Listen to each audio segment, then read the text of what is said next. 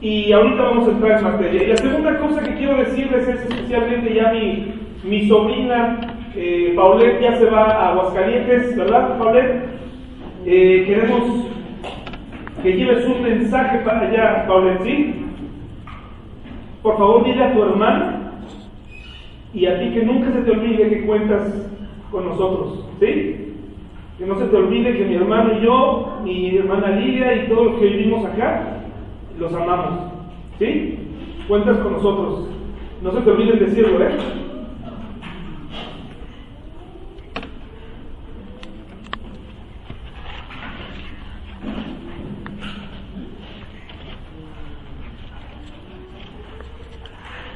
Gracias, hermano.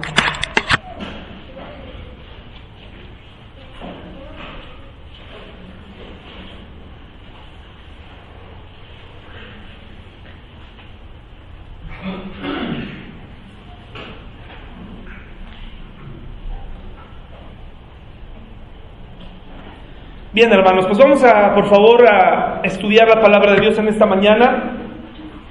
Les invito, por favor, a que abran su Biblia en el libro de Apocalipsis. Eh, durante estos meses ya estamos en la sexta parte.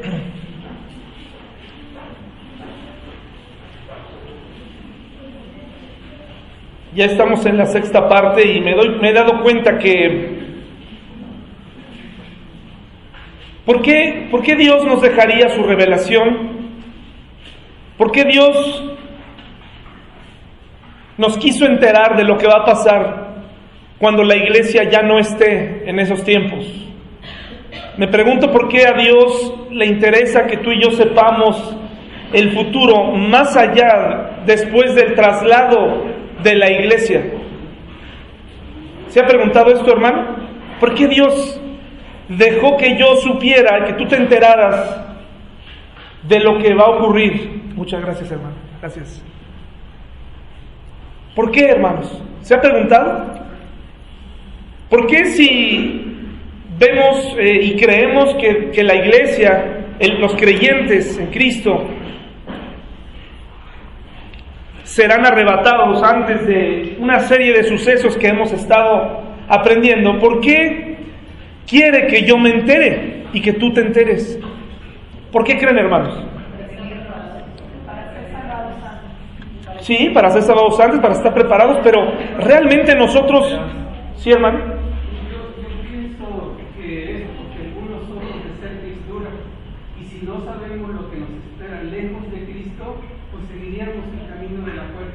Muy bien, muy bien. Gracias. Sí, Ramón, tú dijiste algo para tener esperanza. Sí, eh, eh, yo quiero ponerlos eh, en la línea del tiempo en donde Apocalipsis está lleno de eventos, como su palabra lo dice, apocalípticos. Y para nosotros, aunque, aunque no tenga nada que ver lo apocalíptico con los desastres naturales, porque en sí la palabra significa revelar, quitar algo, pues lo, ubicamos ahí porque el libro de Apocalipsis está lleno de desastres naturales y de cosas muy tristes en las que francamente no voy a entrar a describir porque al estar en el estado del tiempo, en la línea del tiempo, me doy cuenta que, que, la iglesia, de acuerdo a lo que nosotros hemos estudiado y a lo que dice la Biblia, seremos sacados justo a tiempo. ¿Sí, hermanos? Seremos sacados, la iglesia será trasladada y será raptada justo a tiempo. Pero entonces mi pregunta va enfocada a eso. ¿Por qué tendría yo que saber lo que le espera a las personas que tengan que vivir eso, para que yo me encargue de describir con detalle todas las eh, cosas que están por venir, para que yo eh, haga ricos a los novelistas que hablan del fin de los tiempos y que y estar al pendiente de todo lo que diga Apocalipsis y se convierte en un sinónimo de morbo, hermanos. Que no estamos hablando de almas, no estamos hablando de familiares, no estamos hablando de gente que aún no se ha dado cuenta del peligro que vive y vivirá en el futuro sin Cristo y sin Dios? Mucha gente no tiene idea de quién es el Cordero de Dios, no le interesa, es solamente un mote religioso que se aprendieron, pero no han comprendido, hermanos, que llegará el momento en el que el carácter, el carácter y la, y la naturaleza del Cordero inmolado se transformará y que estaremos a punto, la gente estará a punto de conocer el rugido del león de Judá. Un rugido de león se puede escuchar a 8 kilómetros de distancia. Imagínense. La imagen del león de Judá, la imagen del rey de la tribu de Judá, vendrá con poder y con ira para tratar con todas aquellas personas que, que todo este tiempo tuvieron la oportunidad de conocer al Cordero, de conocer al amigo, de conocer al abogado, y entonces tendrán la oportunidad ahora de conocer al juez. Por eso, hermanos, antes de adentrarnos al Apocalipsis con morbo, debemos hacerlo con mucho, con mucha compasión y con mucho amor por las almas, que es algo que creo que nos hace falta entender. Vamos a, vamos a orar, hermanos. Señor, tu amor y tu misericordia son grandes para con nosotros. Si te conocimos un día en las circunstancias que fueran, fue por tu gracia, Señor.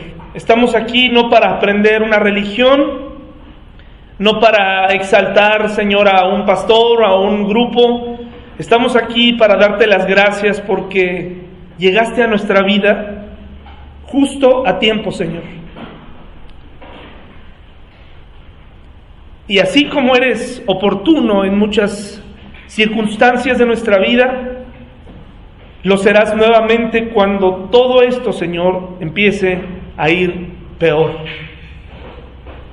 Y como la novia, Señor, es la figura, la, la, figura de la iglesia en la Biblia, vendrás por tu novia, Señor, por tu iglesia. Y la sacarás y la llevarás contigo. Pero la pregunta para los que estamos aquí es, ¿podemos estar gozosos, podemos estar celebrando o tendríamos que estar trabajando para compartirle a nuestros seres queridos y a nuestros amigos lo que realmente dice la Biblia acerca del fin de los tiempos. En el nombre de Jesús, amén.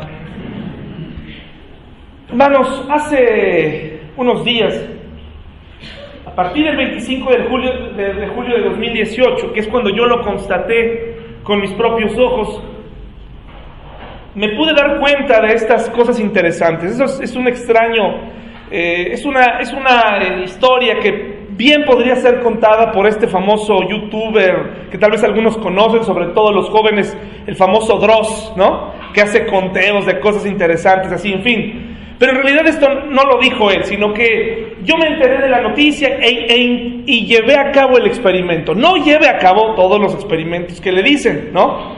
que luego por eso sale quemado. Ya ven esos que se echan, se echan alcohol y se encienden y es el reto, la, esta nuevo, el nuevo reto este de, de, la chona, ¿no? Que dejan el carro andar y ellos van bailando y, bueno, ¿no? Este, cosas que se, se, se nos ocurren, ¿no? Bueno, este extraño caso sucedió del 25 de julio en adelante. Cuando tú ponías, por ejemplo, este, perdón, mis hermanos, a partir del 25 de julio de este año en adelante, si tú pones en Google y seleccionas en el, en el, lenguaje maorí, que creo que es un lenguaje africano, le pones 19 veces la palabra dog, o sea, perro, en el, en el otro cuadro aparece la traducción al español como lo que es perro, ¿sí? Esto es a partir del 25 de julio. Pero si ustedes iban un poco antes, a partir del 24 de julio, no sé cuánto tiempo atrás, yo lo hice y estas son capturas de mi teléfono, cuando tú ponías 19 veces la palabra perro en maorí, aparecía este lenguaje, este, este, esta palabra o esta leyenda en inglés. Y, al traducirla en español dice, eh, el, el, reloj de los últimos tiempos está a tres minutos para las 12. ¿Se acuerdan que lo vimos?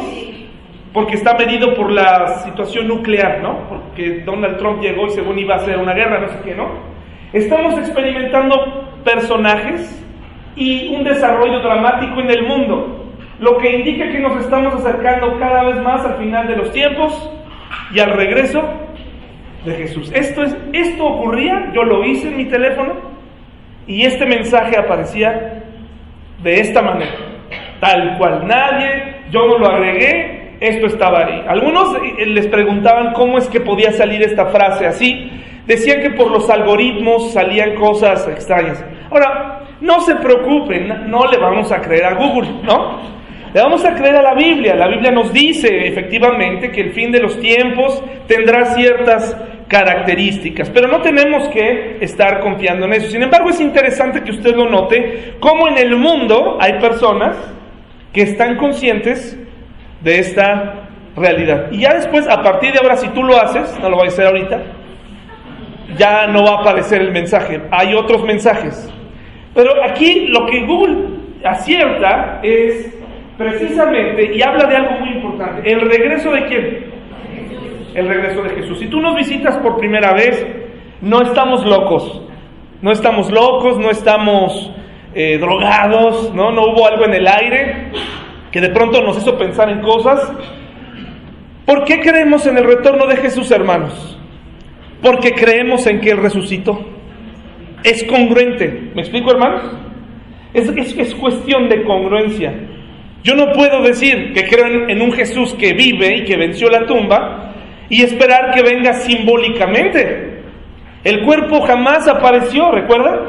La, lo vieron ascender más de 500 personas.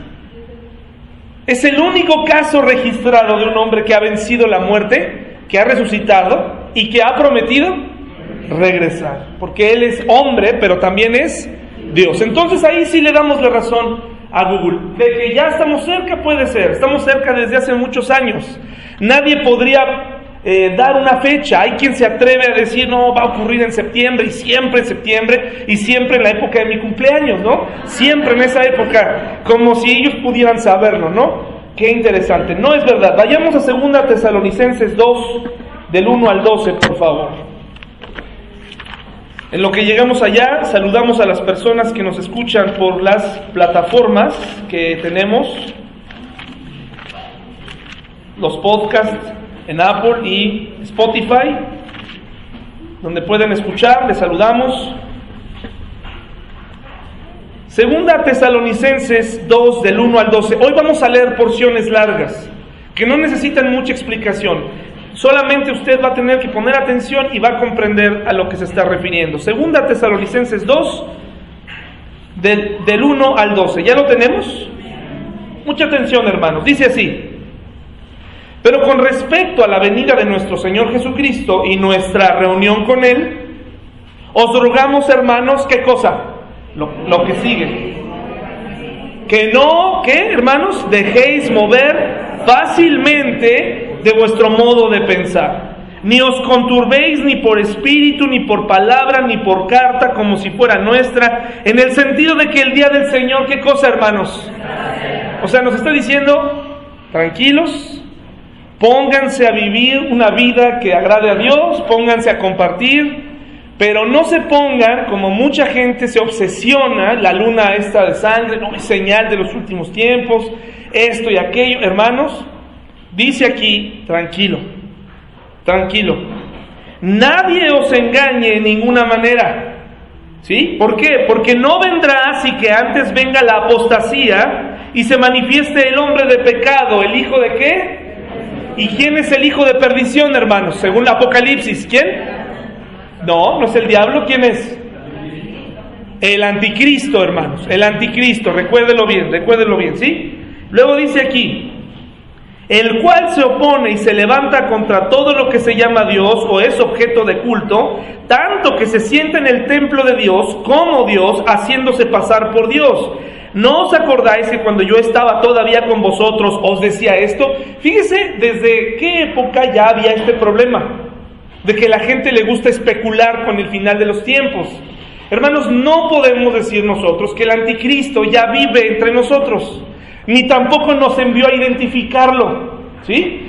En sus cenas, ahí en sus comidas, no, yo creo que es Donald Trump. No, no, hermanos respeto para ese gobernante, ¿no? No, yo creo que es AMLO, respeto para AMLO también, ¿verdad? No, yo creo que es Putin. No, hermanos, calma, calma, mis hermanos, calma.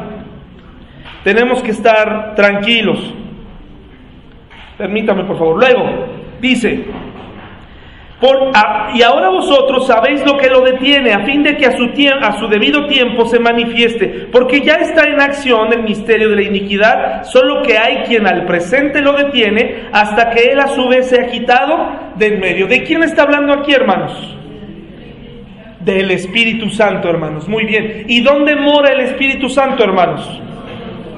¿Dónde mora? En nosotros. Entonces va en perfecta armonía, en perfecta armonía, cuando la iglesia sea quitada, ¿qué va a aparecer, hermanos? ¿Quién se va a aparecer? Claramente, cuando usted se ha quitado y con usted el Espíritu Santo, ¿quién se revelará al mundo? ¿Quién? No, Satanás no. ¿Quién?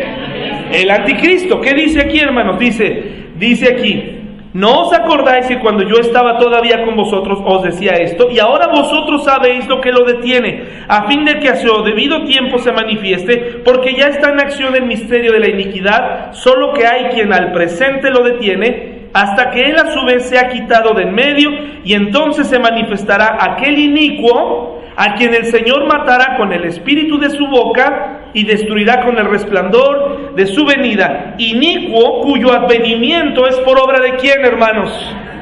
Con gran poder y señales y prodigios que mentirosos y con todo engaño de iniquidad para los que se pierden por cuanto no recibieron el amor de la verdad. ¿Para qué? Entonces está hablando nuevamente la Biblia nos dice, hay dos tipos de personas, aquellos que creen y aquellos que no quieren creer. Y si tú estás aquí hoy, tienes la oportunidad de creer o no creer. Esa es la libertad. Nadie de nosotros te va a decir, oye, ¿por qué no crees? Nos encantaría, ¿no? Nos encantaría decirle a un familiar, a un amigo, por favor, te ruego que creas. Pero esa persona va a tener que atravesar por ciertas cosas para llegar a creer. Y en muchas circunstancias muchos dirán, no, me aferro a mis viejas creencias, me aferro a lo que me enseñaron mis padres, me aferro sin tener sustento. Y llegará el, tiempo en el que tendrán que vivir y ver las cosas por sus propios ojos. Por esto dice, Dios les envió un poder engañoso para que crean la mentira, a fin de que sean condenados todos los que no creyeron a la verdad, sino que se complacieron en qué, hermanos? En la injusticia. Así que si alguien les dice, un pastor, ya ven que están de moda los profetas, que te dicen tu futuro. Nada de eso, hermanos. Nadie puede ponerle fecha al retorno de Jesús. Nadie, hermanos. ¿Estamos de acuerdo con eso, hermanos? En ningún lugar en la Biblia vas a encontrar, ah, sí, ya aquí viene la fecha, hay que, hay que descifrarla, está entre líneas. No, hermanos. Ahora, no se ve bien, eh, no nos ayuda la imagen, pero este es solamente uno de esos esquemas que nos tratan de hacer la vida más fácil, ¿no? Y, nos muestra, esto se llama el panorama bíblico, usted puede conseguir una copia en una librería cristiana, y ahí es un libro con grandes hojas y puede ver cómo tratan de acomodar los pasajes. Algo que he aprendido en el estudio de Apocalipsis es, hermanos, que muchos de los pasajes y muchos del orden de las circunstancias no podemos llegar a acomodarlas con precisión, ¿sí? Hay cosas que no, que no sabemos exactamente cómo sucederán, pero, eh, y, el caso es la que les voy a hablar el día de hoy. Lo que les voy a hablar el día de hoy me parece que, que no, no importa si es antes o después del, tiempo que les voy a poner, pero hay, hay eventos muy precisos que sí podemos saber en la Biblia y en Apocalipsis, pero hay otros hermanos que no lo, no lo sabemos y que no, no debemos perder el tiempo en eso, sino solamente enfocarnos en lo que sí podemos saber. Un breve repaso, hermanos. No me voy a detener mucho, porque así bajita la mano ya llevamos 20 minutos. Este estudio de Apocalipsis lo hacemos desde la perspectiva dispensacional, ¿de acuerdo? El plan dispensacional son las etapas que el hombre ha vivido y que vemos, y que vemos, hermanos, hay otras maneras de verlo, pero que veo que son, están acorde no es mi opinión nada más, sino están muchos teólogos y gente dice, creo que el plan dispensacional es la manera mucho más lógica y coherente y, y, buena para estudiar el Apocalipsis y la historia bíblica. Existe un plan para Israel y un plan para la iglesia, de tal manera que si tratamos de combinarlos, habría cosas que no serían coherentes. ¿Sí, hermanos? Por eso es importante comprender que hay un plan para el pueblo de Israel, para los judíos, y un plan para nosotros la iglesia.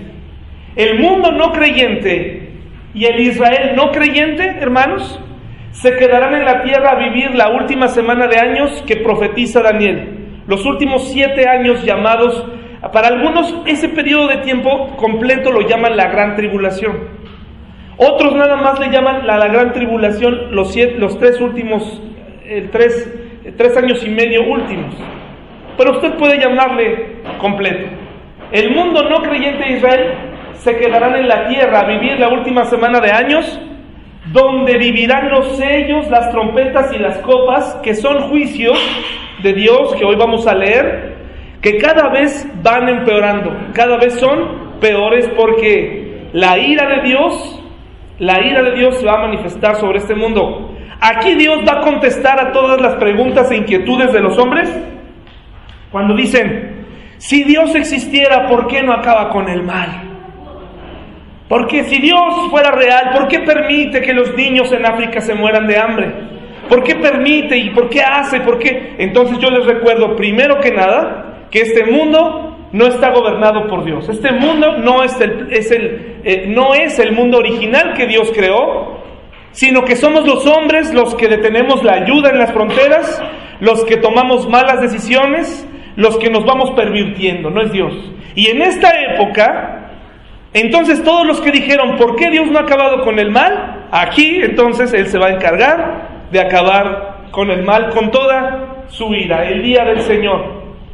Estos son, estas personas que tristemente se queden en un tiempo que no sabemos cuándo va a suceder, vivirán el nuevo orden mundial, dirigido por el, el anticristo, el falso profeta, liderados por quién, hermanos? Lo que se le llama la triada satánica, que el diablo es un imitador de Dios y trata de imitar lo que Dios ha hecho. Vivirán en su, en su carne la marca de la bestia. No lo sabemos si literalmente el 666 será una marca que se les pondrá en la frente. El otro día especulábamos nada más que puede ser un, un chip. Ahora ya puedes tener toda tu información en, un pequeño este, dispositivo que te puede dar mucha información. Puede ser eso, pero tampoco perdamos el tiempo especulando, ¿no? Ellos lo vivirán según la Biblia. Vivirán fenómenos naturales con intensidades nunca antes vistas. La naturaleza va a reclamar y va a ser usada por Dios para reclamarle al hombre todos estos años de, de eh, maltrato, el pecado va a sufrir las consecuencias. Vivirán tres años y medio de completa paz, aún con todas esas eh, manifestaciones naturales, pero para luego vivir tres años y medio de tribulaciones, que comienzan con una aberración que muchos especulan, es una especulación también, eh, con el sacrificio de un cerdo en el templo para Jehová, que para esas fechas ya estará construido, y que será una aberración para el pueblo judío. Pero es una especulación. ¿Sí, hermanos? Porque como el, el emperador romano Antíoco lo hizo hace siglos atrás, eh, piensan que se va a repetir, pero es una especulación y si fuera eso, hermanos, pues eso, eso sería muy hiriente para el pueblo judío. En el nuevo templo de Jehová, la iglesia y el Israel creyente, porque hay judíos que creen, hermanos, hay judíos que creen en el Mesías. Recuerde que el Mesías no, dijo, no vino a, decir, oigan, este, pues, ¿cuántos votan que yo soy el Mesías? A ver, ¿qué opinan? Él dijo, yo soy el Mesías. Yo soy Dios, soy el Hijo de Dios y también soy hombre y viví una vida perfecta. Y muchos judíos dijeron, yo no creo que tú seas porque tú no viniste a provocar una revolución, que es lo que estaban esperando. Los judíos ortodoxos hoy en día piensan que verdaderamente vendrá un libertador en carne y hueso y que ese será el Mesías. Lo están esperando todavía. Pero los judíos más jóvenes piensan que el, concepto del Mesías es solo eso, un concepto. Y que lo van a vivir y que es cuestión de libertad y todo. Pero muchos judíos, hermanos, muchos judíos han creído en Jesús ahora y se encargan de ir a sus compatriotas y hablarles de Jesús. Y el testimonio de un judío que cree es muy poderoso porque, ah, imagínense, ¿no? Eh, del pueblo de Dios puede decir y puede, puede proclamarle a la gente, yo creo que Jesús es el Mesías. Entonces, eh, la iglesia y el Israel creyente serán trasladados al cielo a vivir eventos muy importantes que sabemos en la Biblia. ¿Cuál es uno de ellos, hermanos? Nos estamos adelantando un poquito. las bodas del Cordero es uno y uno antes. No, no, hay otro. Ese, ese, ese, es el evento que nos va a llevar allá. Ahora, las bodas del Cordero son congruentes con la imagen que tiene la iglesia que Dios nos ha dejado, que somos la novia. Son congruentes perfectamente. Y una boda judía aproximadamente duraba siete días, lo que dura la última semana de años. Es perfectamente congruente. Pero hay un evento antes muy importante que viviremos allá. El tribunal de Cristo, hermanos. Es muy, ya veremos y lo estudiaremos. El tribunal de Cristo no es un juicio. El tribunal de, Cristo es una premiación. ¿Sí? Y no todos recibiremos, no todos recibiremos premio. Que eso es lo que debemos buscar, hermanos, buscar el, recibir el galardón para poderlo otorgar al rey, como lo hacían en las carreras antiguas. Antes del comienzo de los juicios, la iglesia será arrebatada. Y dice Apocalipsis 12:12, 12, por favor, vayamos allá. Apocalipsis 12:12 12 dice esto muy importante. Apocalipsis 12:12. 12. ¿Qué estará pasando entonces en, en ese periodo cuando la iglesia no esté? Apocalipsis 12:12 12 dice, por lo cual alegraos cielos y los que moráis en ellos. Qué interesante. ¿Por qué? ¿Por qué hay que alegrarse? Porque hay de los moradores de la tierra y del mar. Porque el diablo ha descendido a vosotros con gran ira sabiendo que tiene. El diablo ya sabe el resultado del marcador y por eso sabe que tendrá que convencer a la mayor cantidad de, personas en ese tiempo. Por eso dice aquí, alegraos cielos y los que moráis en ellos.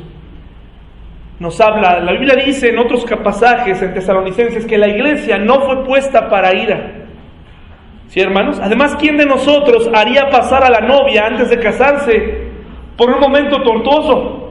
Hermanos, me voy a casar con ella, la voy a poner a hacer un rally para que esté bien preparada para, para soportarme. A lo mejor sí sería buena idea aquí en lo terrenal, ¿no? Antes de casarte, probar un poco a tu esposo, ¿no? A tu esposa, a ver si aguanta y que ella diga al final, no, ¿sabes qué? Ahí nos vemos, ¿no? Si me hubieras dicho, ¿no? Entonces, aquí el asunto es, hermanos, nadie va a hacer sufrir a la novia para luego casarse con ella. Al menos Jesús no. Si tú y yo lo, a lo mejor lo, nos pasó por la mente, él, él no lo haría. Entonces, hermanos, este es el breve repaso. ¿Qué sigue?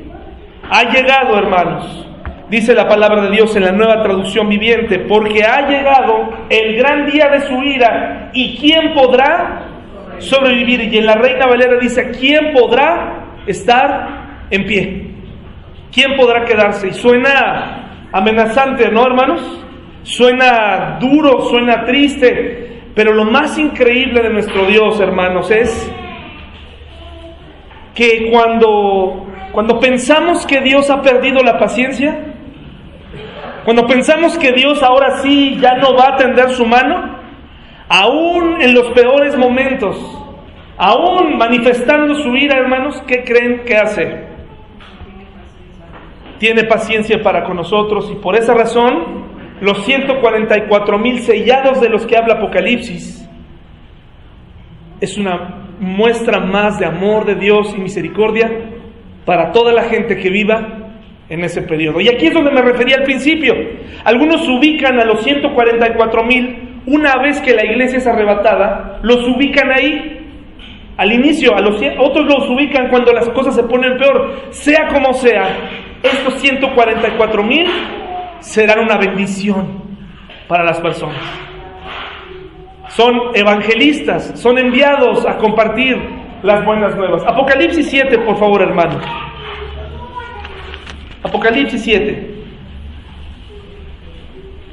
Y lo vamos a leer todo, hermanos.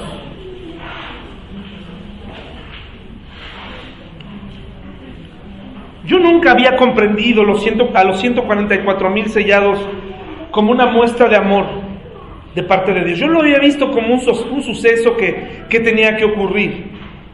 Los 144 mil sellados son de, esos, eh, de esas doctrinas mal entendidas y mal enseñadas y tristemente utilizadas especialmente por un grupo sectario que son los testigos de Jehová, en donde ponen que estos 144 mil de alguna manera son los elegidos para estar con Dios, y que no significa que serán los únicos salvos, pero que estos sí tienen más, digamos, una entrada al cielo, una, un lugar de privilegio, pero entonces estaríamos hablando de que teníamos un Dios que mira a las personas como de primera y de segunda clase, ¿no?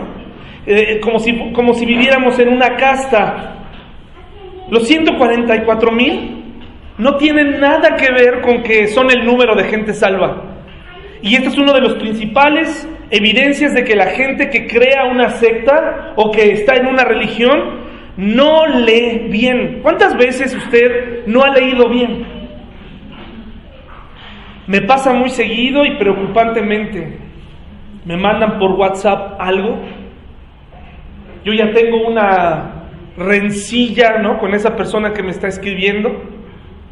Y, y, ya me está pidiendo perdón, pero no estoy leyendo bien. Y ahí te va, ¿no? Pues la próxima vez te fijas y la persona, oye, pero, ay, no, perdón, no leí bien. ¿Cuántas veces escribieron, te escribieron un correo electrónico donde te están dando la razón en algo, donde están dando indicaciones precisas, pero ¿qué haces tú? Ah, lo cierras. Ah, ya, otra, ya, ya empezó otra vez con sus cosas y de pronto te das cuenta. ¿Cuántas veces hubo un trámite que decía lea cuidadosamente? A ver, los que están en edad de exámenes, ¿no? ¿Qué dice? ¿Alguna vez tuvieron profesores de esos que se sacaban de la manga cosas como, te fue súper bien en tu examen, ¿sí? Pero decía, pero resulta que reprobaste el examen y ibas a reclamarle. Y cuando ibas a reclamarle te dabas cuenta que él te decía una sola cosa que taladraba tu corazón y te decía, no sé si les tocó, exámenes trampa, lea cuidadosamente las instrucciones. Y decía, ponga su nombre, voltee el examen y puede irse. Pues yo no, hermano, yo dije, no, este examen a mí no me va a vencer, y seguí, le puse mi nombre, pero no leí cuidadosamente. Terminé el examen, sudé, bajé de peso y todo se lo entregué. David, no era necesario hacer el examen. No era necesario, era, era un regalo, ya se, se les había evaluado. Pero como no leíste cuidadosamente, estás reprobado. Así me tocó un profesor, hermanos. ¿No? Entonces, por no leer bien, cometemos graves errores. Miren lo que dice, por favor. Mire, en el versículo, en el versículo 17 del capítulo 6 dice, porque el gran día de su ira ha llegado y quién podrá qué? Y entonces Dios contesta. Su manera de contestar a esta pregunta es, Después de esto vi a cuatro ángeles en pie sobre los cuatro ángulos de la tierra, o sea, toda la tierra, que detenían los cuatro vientos de la tierra para que no soplase viento alguno sobre la tierra, ni sobre el mar, ni sobre ningún árbol. Vi también a otro ángel que subía de donde sale el sol y tenía el sello del Dios vivo y clamó a gran voz a los cuatro ángeles a quienes les había dado el poder de hacer daño a la tierra y al mar, diciendo, no hagáis daño a la tierra ni al mar ni a los árboles hasta que hayamos sellado en sus frentes a los siervos de nuestro Dios. Y oí el número de los sellados, 144 mil de todas las tribus de quién? Vamos a leerlo otra vez porque dice, no, aquí se está refiriendo a todo el mundo. No, no, no dice. Y oí el número de los sellados, 144 mil de todas que... ¿Cuántas tribus hay? Si hace la multiplicación, ¿cuánto nos da? 144 mil. De cada tribu eligió 12 mil por su soberanía, 12 mil valientes de cada tribu. Son judíos, no puede haber mexicanos ahí, hermanos, ¿sí? No puede haber norteamericanos ahí, no puede haber, es una, es una blasfemia estar hablando y enseñando a la gente así. Aquí está hablando de 12 mil por cada tribu. Ahora, ¿qué es lo que tienen que hacer? Y hasta nos da, hermanos, de la tribu de Judá 12 mil sellados, de la tribu de Rubén 12 mil sellados, como diciendo Dios, va a haber un día en donde no van a leer cuidadosamente y entonces aún así les voy a dejar 12 mil de cada qué, ¿no? Y, y entonces fíjese, hasta el 9, después de esto miré ya aquí una gran multitud la cual nadie podía contar, de todas las naciones, ahora sí, y tribus y pueblos y lenguas que estaban delante del trono y en la presencia del Cordero, vestidos de ropas blancas y con palmas en las manos, y clamaban a gran voz diciendo, la salvación pertenece a nuestro Dios que está sentado en el trono y al Cordero. ¿Quién, cree que ¿Quién creen que son estas personas, hermanos? No, todavía no somos nosotros todas las personas que fueron salvadas y que escucharon a quienes? A los 144 mil.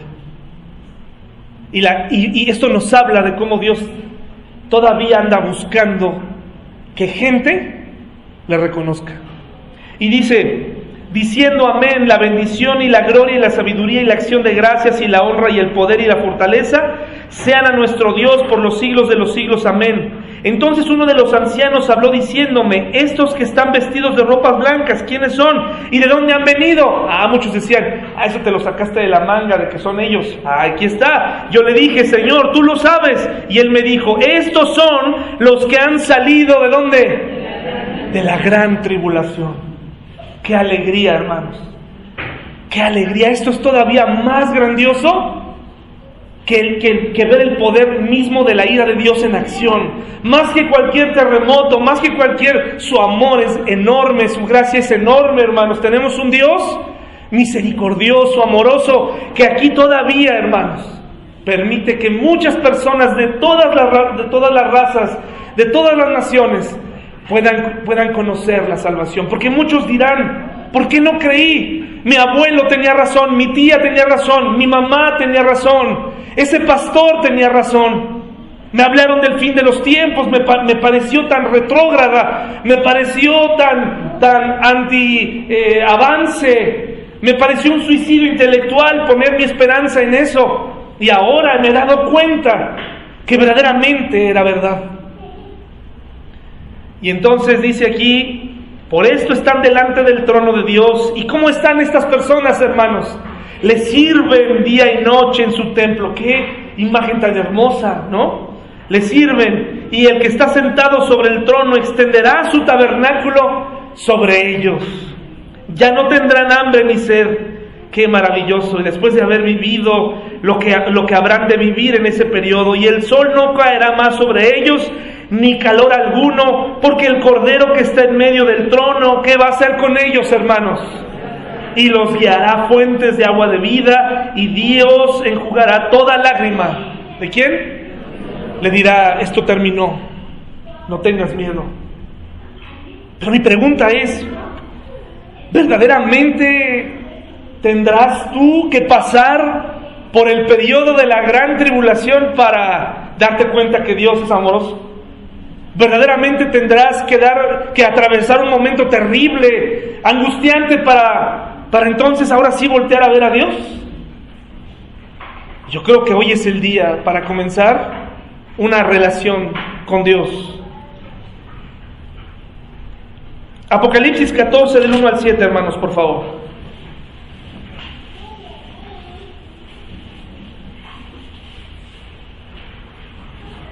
¿Ya lo tenemos? Después miré y aquí el Cordero de Dios que estaba en pie sobre el monte de Sión, y con él 144 mil que tenían el nombre de él y el de su padre escrito en la frente.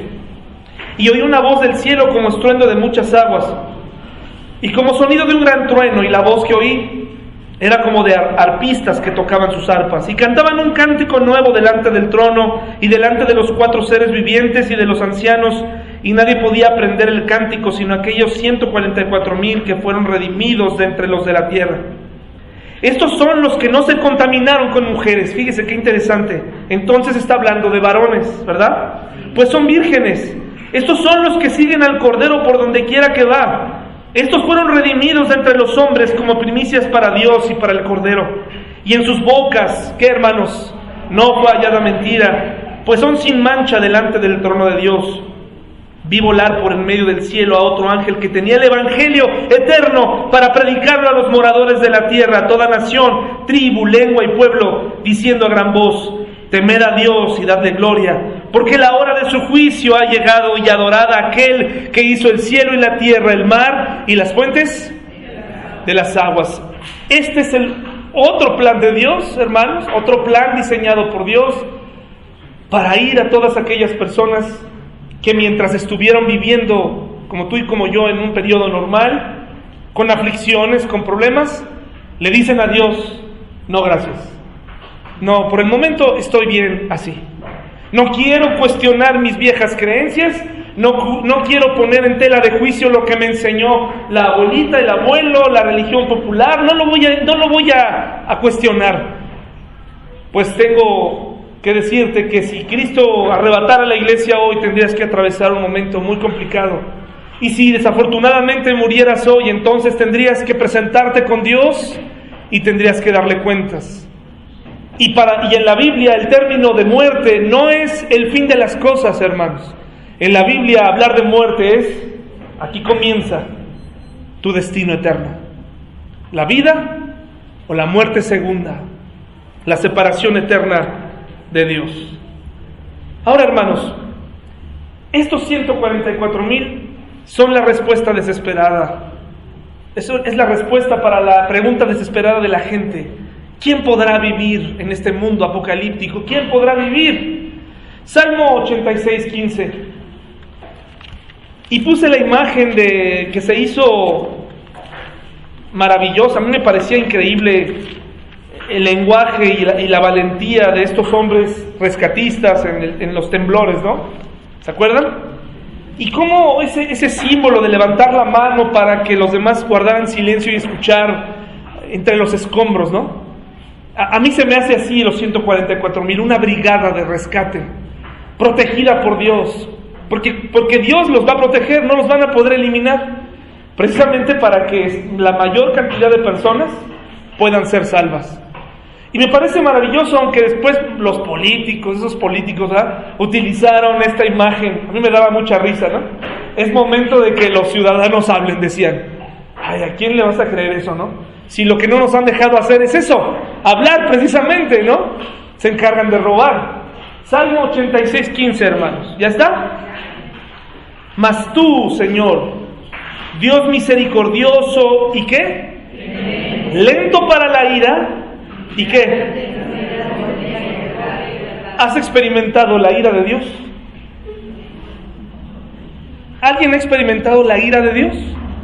A lo mejor piensas que la estás experimentando porque te cortó tu novio. ¿No? Perdiste el trabajo y ¿por qué Dios? Dios ya no me ama. Porque te vino una enfermedad. ¿Eso es verdaderamente experimentar la ira de Dios? No conocemos la ira de Dios, hermanos. Conocemos su disciplina. Dice la Biblia que como un padre que ama, también castiga. Pero hermanos, yo creo que no hay nadie aquí que pueda decir, yo sí he experimentado la ira de Dios. No conoces a Dios. Pero ¿sabes qué sí has experimentado? Todos los días. Su clemencia. Su poca, tu poca seriedad para tomar las cosas de Dios y darles un lugar. ¿No te ha pasado que pasa toda una semana y nunca abriste tu Biblia? ¿No te ha pasado que tan fácil como una persona te invita y te influye en tu círculo social, inmediatamente te dejas influir y ya estás hablando como ellos? ¿Y ya estás tomando como ellos? Has experimentado la clemencia de Dios. ¿Qué tal cuando te ofrecen hacer algo turbio? Y al principio comienzas a hacerlo, no, soy cristiano. Pero después, calculando un poco, pues nadie tiene por qué enterarse. ¿Has experimentado la clemencia de Dios? ¿O a alguien le ha caído un rayo? Porque ni aún la cárcel, hermanos, ni aún la cárcel sería hablar de la ira de Dios. Hemos experimentado su misericordia. Cuando no te interesan las cosas de Dios, cuando tienes apatía por Dios, cuando has hecho las cosas a tu manera, hemos hecho las cosas a nuestra manera, ¿no? Y nos hemos convertido en gente autosuficiente, que le hablamos de tú a Dios, ¿no? Él nos da esa confianza. Él nos da la confianza de entrar hasta su trono, ¿no? ¿Sí o no? Te da la confianza, éntrale. Pero cuando tú dejas a una persona entrar a tu casa y te das cuenta que ya entró hasta lo más profundo, pero empieza a jugar con tus cosas, empieza a menospreciar, empieza a rayar tus paredes, empieza a hablar mal de ti, algo anda mal, pues así le hacemos nosotros, hermano. Muchas veces hemos experimentado su misericordia y no nos hemos dado cuenta de que si no fuera por esa característica de Dios, ya no estaríamos aquí. Le hemos jugado al vivo, hermanos.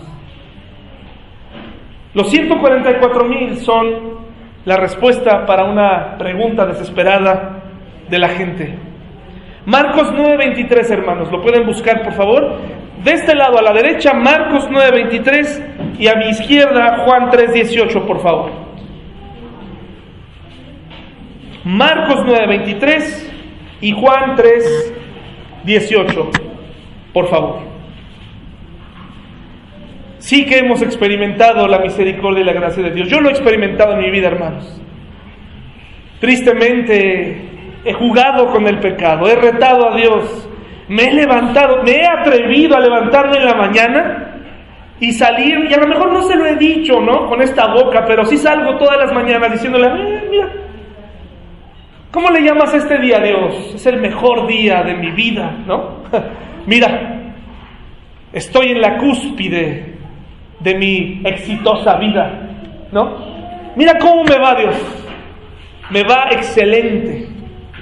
Mira, ya me viste Dios, tómame una foto. ¿Cómo me veo hoy? Así hemos salido muchos de nosotros, hermanos. Y no nos hemos dado cuenta que hemos retado a Dios. Pero hay quien en las mañanas sale y le dice a Dios, haz tu voluntad. Hay quien le dice a Dios, Señor, hoy no sé cómo me vaya a ir, pero quiero confiar en ti. Señor, yo no puedo llevar mi matrimonio. Y como no puedo llevar mi matrimonio, no me puedo dar el lujo de no venir a la iglesia. Como, Señor, yo no sé cómo vivir mi juventud. Porque tengo cada idea, Dios. Tengo cada gran idea que se me ocurre. Precisamente porque tienes grandes ideas, no te puedes dar el lujo de no venir a la iglesia. Porque es aquí tal vez el único momento en la semana en el que Dios te habla. Sí, aunque, aunque no nos guste, aunque Dios te puede hablar a través de mí y, pues porque yo hablo, ¿verdad? No porque sea un profeta. Te puede hablar a través de las circunstancias, a través de la vida, a través de las pruebas, pero mejor venir, ¿no? Mejor venir, abrir tu Biblia, escuchar, aprender. Un día de estos me di cuenta de, de lo fácil que he retado a Dios con mis actitudes, hermanos. La facilidad con la que he retado a Dios con mi forma de vivir. Y tiene que llevarnos a, de rodillas a Él. Decirle, Señor, quiero ser más cuidadoso. He recibido gracia de tu parte. Quiero ser más cuidadoso contigo. Marcos 9:23, hermanos. Bien fuerte porque los van a escuchar en muchos lugares. Adelante, hermanos. Jesús puedes creer, al todo es posible. Interesante, la Biblia siempre nos ha dado esa opción, ¿no? ¿La opción de qué? De creer. ¿Y qué dice Juan, hermanos?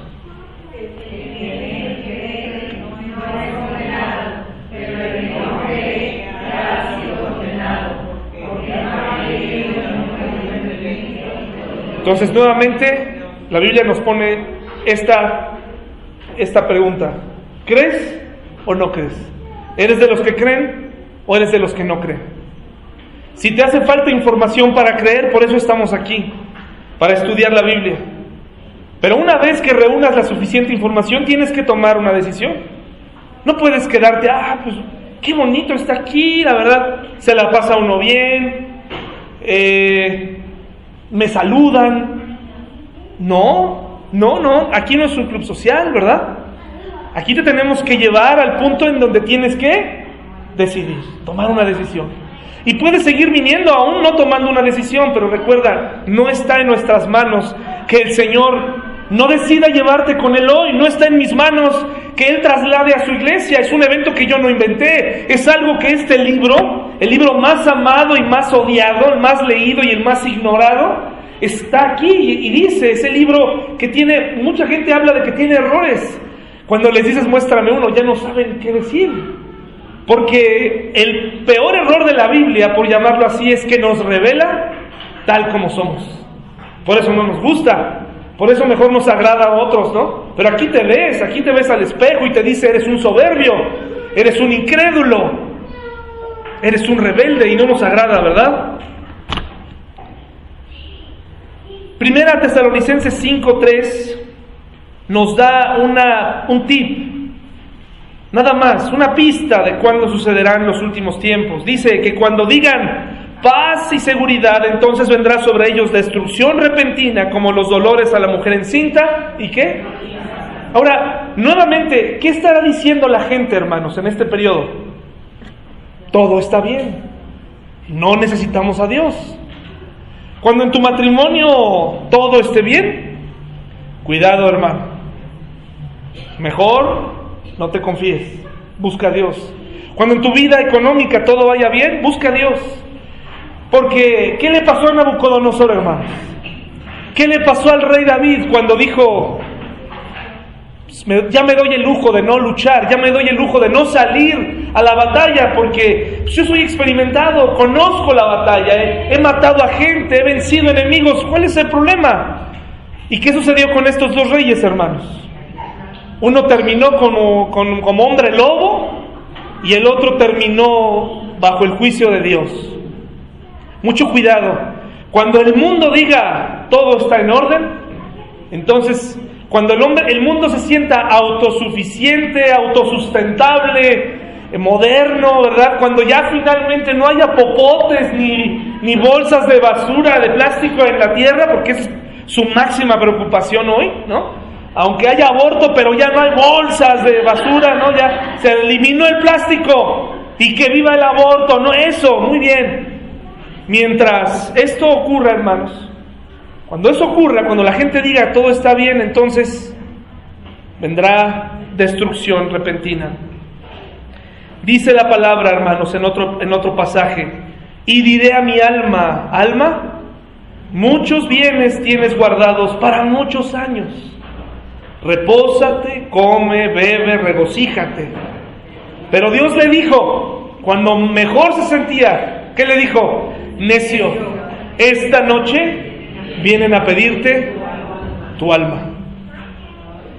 Cuando mejor te sientas, cuando más confiado estés de que todo está bajo control, con esa mala actitud, no en esa confianza en Dios que debemos tener, sino con esa inercia de a mí nada me detiene, mira, estas rodillas aguantan, estos hombros aguantan, esto, no hombre, este cuerpo joven, joven, esta mente brillante que me cargo para hacer negocio, ¿no? Hay quien se levanta temprano y dice, mira, aquí está todo, me levanto un negocio así, mira, ahorita, rápido, ¿no? Ten cuidado, ten cuidado, si algo a Dios no le agrada es la autosuficiencia del hombre, cuando se siente que todo lo puede. Y me pregunto, hermanos, ¿qué será peor? Apocalipsis 8 y 9, por favor. Y no vamos a entrar en detalles en estos pasajes. Creo que son bastante explícitos. ¿Y saben qué? Ni siquiera me atrevo a interpretarlos. Estamos hablando del séptimo sello, el último sello. Y el séptimo sello abre otros, otro tipo de juicios que se les llaman las trompetas. Y cuando se abren las trompetas, al final se termina con las copas de ira. Pero, lo sé, pero este sello, este último sello, abre una serie de juicios que de verdad, hermanos, nos deben poner a pensar y a temblar y que nos deben enviar rápidamente a compartir el Evangelio. Esta foto que está aquí es realmente una foto verdadera de un grupo, de una isla japonesa que se llama Miyakehima, que por el, el constante eh, aroma a, sulfuro, eh, por la actividad volcánica, todos los días tienen que portar una, una máscara. Pero mi pregunta es, hermanos, miren, vamos a leerlo. ¿Vamos, ¿Estamos bien? ¿Sí? Dice, cuando abrió el séptimo sello, se hizo silencio en el, en el cielo. ¿Por cuánto tiempo, hermanos? Me parece que en el cielo no ubico otro momento de silencio que tal vez aquel día en el que el Señor Jesucristo fue llevado a la cruz, en donde, aunque no lo diga la Biblia, me parece que hubo silencio, porque el Hijo de Dios estaba muriendo. Y de pronto ubico este otro, donde sí se nos dice que hubo cuánto, cuánta, cuánta hora. ¿Han visto en los estadios? Es fácil guardar minutos de silencio. Está la rechifla, está el insulto, está todo. Pues dice aquí que se guardó cuánto tiempo, cuántos minutos. 30 minutos. ¿Por qué? Por lo que venía a continuación. Y me parece que aquí es donde nosotros tenemos que ser solemnes. Y no tenemos por qué entrar en, miren, y esto va a ocurrir como, como si estuviéramos contando una historia divertida. Y vi a los siete ángeles que estaban en pie ante Dios y se les dieron siete trompetas. Otro ángel vino entonces y se paró ante el altar con un incensario de oro y se le dio mucho incienso para añadirlo a las oraciones de todos los santos. Fíjese, un momento que tenía que ser vivido con oración. Sobre el altar de oro que estaba delante del trono y de la mano del ángel subió a la presencia de Dios el humo del incienso con las oraciones de los santos. Y el ángel tomó el incensario y lo llenó del fuego del altar y lo arrojó a la tierra. Y hubo truenos y voces y relámpagos y un terremoto. Y los siete ángeles que tenían las siete trompetas se dispusieron a tocarlas. El primer ángel tocó la trompeta y hubo granizo y fuego mezclados con sangre, que fueron lanzados sobre la tierra y la tercera parte de los árboles se quemó y se quemó toda la hierba verde. El segundo ángel tocó la trompeta y como una gran montaña ardiendo en fuego fue precipitada en el mar y la tercera parte del mar se convirtió en sangre. Y murió la tercera parte de los seres vivientes que estaban en el mar y la tercera parte de las naves fue destruida. El tercer ángel tocó la trompeta y cayó del cielo una gran estrella, ardiendo como una antorcha, y cayó sobre la tercera parte de los ríos y sobre las fuentes de las aguas. Y el nombre de la estrella es Ajenjo. Y la tercera parte de las aguas se convirtió en Ajenjo, y muchos hombres murieron a causa de esas aguas porque se hicieron amargas. El cuarto ángel tocó la trompeta, y fue herida la tercera parte del sol y la tercera parte de la luna y la tercera parte de las estrellas, para que se oscureciese la tercera parte de ellos, y no hubiese luz en la tercera parte del día, y asimismo de la noche. Y miré y oía un ángel volar por en medio del cielo diciendo a gran voz, ay, ay, ay de los que moran en la tierra, a causa de los otros toques de trompeta que están por sonar los tres ángeles. El quinto ángel tocó la trompeta y vi una estrella que cayó del cielo a la tierra y se le dio la llave del pozo del abismo. Y abrió el pozo del abismo y subió humo del pozo como humo de un gran horno y se oscureció el sol y el aire por el humo del pozo. Y del humo salieron langostas sobre la tierra y se les dio poder como tienen poder los escorpiones de la tierra. Y se les mandó que no dañasen a la hierba de la tierra, ni a cosa verde alguna, ni a ningún árbol, sino solamente a los hombres que no tuviesen el sello de Dios en sus frentes. Y les fue dado no que los matasen, sino que los atormentasen cinco meses, y su tormento era como tormento de escorpión cuando hiera al hombre. Y en aquellos días los hombres buscarán la muerte, pero no la hallarán, y ansiarán morir, pero la muerte huirá de ellos. El aspecto de las langostas era semejante a caballos preparados para la guerra. En la cabeza tenían como coronas de oro, sus caras eran como caras humanos. Tenían cabello como cabello de mujer, sus dientes eran como de leones. Tenían corazas como corazas de hierro. El ruido de sus alas era como el estruendo de muchos carros de caballos corriendo a la batalla. Tenían colas como de escorpiones y también aguijones y en sus colas tenían poder para dañar a los hombres durante cinco meses. Y tenían por rey sobre ellos al ángel del abismo, cuyo nombre en hebreo es Abadón y en griego Apolión, un nombre de Satanás. El primer ay pasó. He aquí vienen aún dos ayes después de esto. El sexto ángel tocó la trompeta y oí una, una voz entre los cuatro cuernos del altar de oro que estaba delante de Dios diciendo al sexto ángel que tenía la trompeta, desata a los cuatro ángeles que estaban atados junto al gran río Éufrates. Y fueron desatados los cuatro ángeles que estaban preparados para la hora, día, mes y año a fin de matar a la tercera parte de los hombres. Y el número de los ejércitos de los jinetes eran 200 millones. Yo oí su número. Así vi en visión los caballos y a sus jinetes, los cuales tenían corazas de fuego, de zafiro y de azufre. Y las cabezas de los caballos eran como cabezas de leones y de su boca salían fuego, humo y azufre. Por estas tres plagas fue muerta la tercera parte de los hombres, por el fuego, el humo y el azufre que salían de su boca. Pues el poder de los caballos estaba en su boca y en sus colas, porque sus colas semejantes a serpientes tenían cabezas y con ellas dañaban. Hermanos, ¿qué será peor? ¿Este panorama apocalíptico? ¿O los próximos dos versículos? Y los otros hombres que no fueron muertos con estas plagas, ni aun así se arrepintieron de las obras de sus manos, ni dejaron de adorar a los demonios, ni a las imágenes de oro, de plata, de bronce, de piedra y de madera, los cuales no pueden ver, ni oír, ni andar. Y no se arrepintieron de sus homicidios, ni de sus hechicerías, ni de su fornicación, ni de sus hurtos. ¿Qué será peor, hermanos? ¿Un mundo apocalíptico o un corazón incrédulo? Un corazón que no tiene límite. Un corazón que hasta el final seguirá retando a Dios. ¿Hace falta describir más a qué se debe cada, cada rubro, cada cosa en Apocalipsis, hermanos, en esta porción? No hace falta, ¿no? Pero puede entender que no hay terremoto, no hay demonio, no hay maldad, no hay destrucción en la tierra que pueda superar el tamaño de la soberbia y del orgullo del hombre. Ese mismo corazón, hermanos, que van a tener estos hombres, es el mismo corazón que tú y yo tenemos. Solamente que por su gracia ya no enfrentaremos esto. ¿De qué tamaño es tu autosuficiencia?